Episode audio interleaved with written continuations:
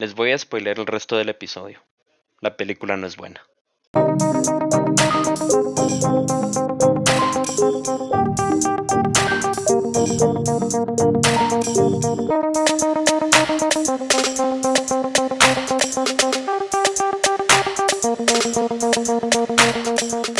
Hola, soy Adrián Urbina y estás escuchando una opinión no solicitada.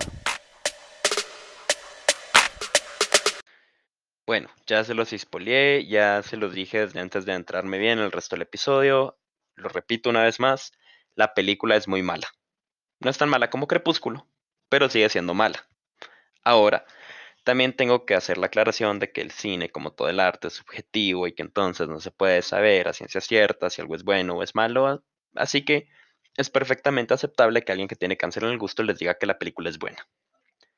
Ahora, para los que no la han visto, no la vean. Número uno, van a desperdiciar una hora, 47 minutos de su vida. Así que mejor les resumo la trama. Es básicamente una mujer que después de haber experimentado una pérdida muy dura en su vida, desarrolla agorafobia. Ese es el miedo a salir de su casa. Entonces, como no sale, se la pasa todo el día espiando a sus vecinos en su ventana y así mira cómo asesinan a una mujer en la casa de enfrente. ¿Les suena interesante? A mí me suena interesante. La verdad es una de las razones por las que quería verla desde que supe que iba a salir. La otra razón es porque yo sabía de la existencia del libro desde antes de que saliera la película, entonces también estaba un poco emocionado por eso, porque vi una crítica del libro antes. Y aparte, otra razón por la que quería verla es porque amo a Amy Adams y creo que Amy Adams es una excelente actriz. Entonces, si está Amy Adams de cajón, quiero ver la película. Ahora, Voy a hacer una pequeña cápsula de un poco de background story del, libro, porque creo que también es importante contextualizar eso. El libro se publicó bajo el seudónimo del autor, o sea, no es un nombre de verdad. Y aparte, el autor le mintió al editorial y les dijo que tenía una enfermedad terminal para así asegurarse el contrato. Entonces, ajá, no sabemos si el señor lo hubiera publicado sin decir que tenía cáncer, pero no voy a hablar de él porque para hablar de gente culera mejor hablo de las personas que llaman por WhatsApp. Así que no lo hagan, por favor, no, no lo hagan. No, no llamen por WhatsApp, hasta menos ganas de hablar les dan. Pero regresando a la película, les voy a dar mi opinión, evitando hacer spoilers de la trama lo más que pueda. Así que voy a empezar estableciendo las únicas dos cosas que creo que hacen que esta película funcione. Número uno son las actuaciones. Número dos, la escenografía. Ahora, ¿por qué es que creo que las actuaciones hacen que esta película funcione? Bueno, empecemos porque yo considero, a mi parecer, que muchos de los personajes en esta película son complejos. Em, una vez leí un artículo cuando yo estaba empezando a cómo aprender a escribir. Un artículo decía que la complejidad de un personaje existe o nace a partir del hecho de que el, autor entiende que las personas somos multifacéticas y que entonces para que un personaje sea realista tiene que ser multifacético. Eso, eso significa, todos tenemos diferentes etiquetas que nos, que nos definen. Eh, digamos, no, no todos solo somos estudiante, no solo somos hijo, todos somos diferentes cosas al mismo tiempo. Y entonces, al igual que una persona real, los personajes tienen que ser igual de complejos para que sean realistas. En el caso de esta película creo que los personajes son bastante realistas, especialmente la protagonista, el personaje de Amy Adams. Porque si la vemos, ella es una madre, es una esposa, es una profesional porque es psicóloga, es la mujer que espía a sus vecinos en la ventana, es una enferma mental. Entonces vemos que tiene todas estas facetas que componen el personaje y eso le añade complejidad y obviamente debe hacer que la actuación sea de mayor calidad. En el caso de Amy Adams, como les digo, para mí es una fantástica actriz, no importa qué película haga. Sus actuaciones son buenas, ella sabe meterse en el papel del personaje, ella sabe sacar los papeles independientemente de qué tan buena sea la historia o no. Aparte de Amy Adams, tenemos a todos estos actores secundarios. Y creo que sus actuaciones también son bastante buenas. Obviamente por el tipo de película no vemos mucho de ellos desenvolviéndose en otras escenas o, o a lo largo de la historia. Pero en las pocas escenas en las que salen, se siente la presencia y se siente ese, esa calidad de la actuación porque es una representación fiel del personaje. Es realista. Entonces sí, creo que las actuaciones son buenas. Em, como les digo, las actuaciones no dependen de la calidad de la historia. Eso es algo que voy a tocar un poquito más adelante en el episodio. Pero sí, creo que las actuaciones de esta película hacen que la, que la película funcione hasta cierto grado. Porque si bien la película, la historia en sí no, no es satisfactoria, por lo menos es entretenido ver a los personajes y es fácil empatizar con ellos. Y entonces eso hace que a pesar de todo, nosotros nos sintamos enganchados y nos quedemos pendientes de lo que va a pasar.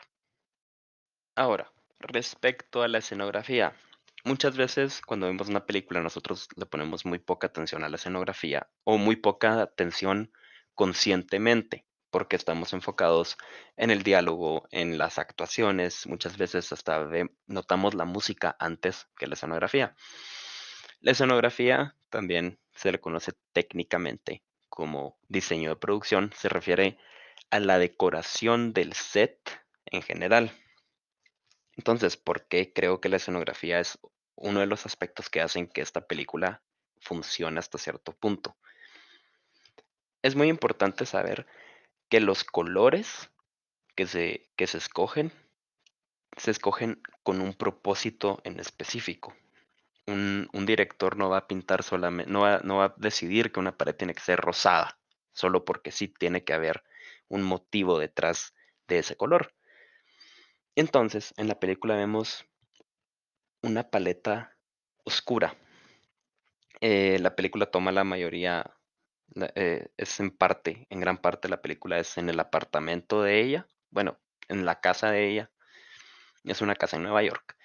Y entonces de por sí el, el ambiente se siente pequeño porque es Nueva York y las casas son estúpidamente pequeñas y estúpidamente caras. Entonces el ambiente se siente pequeño.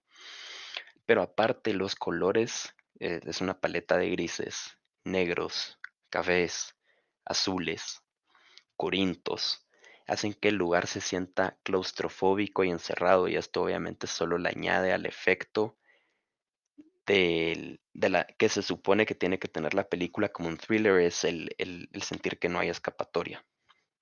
Es el sentir que ella está atrapada en esa casa. Y así es como se percibe.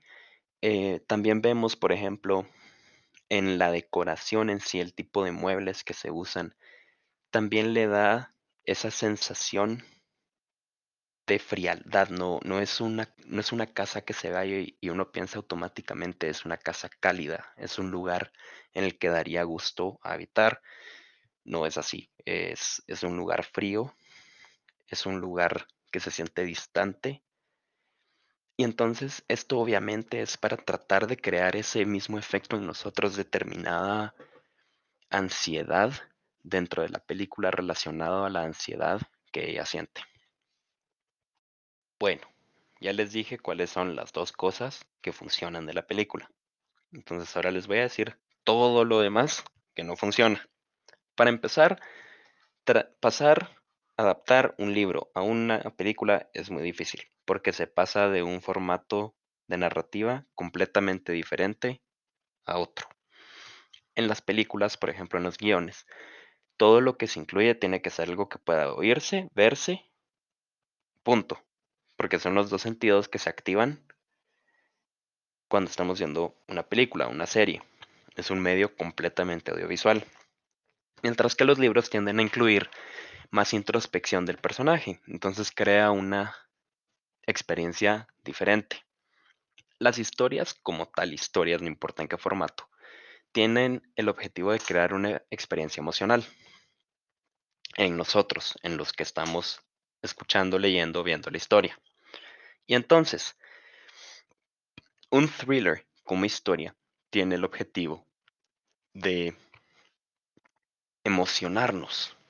Eh, Los thrillers de por sí tienen que ser emocionantes, tiene que ser una historia rápida, una historia intensa que nos tenga atentos en todo momento sin saber qué es lo que va a pasar, o esperar qué es lo que va a pasar, o especular acerca de lo que va a pasar.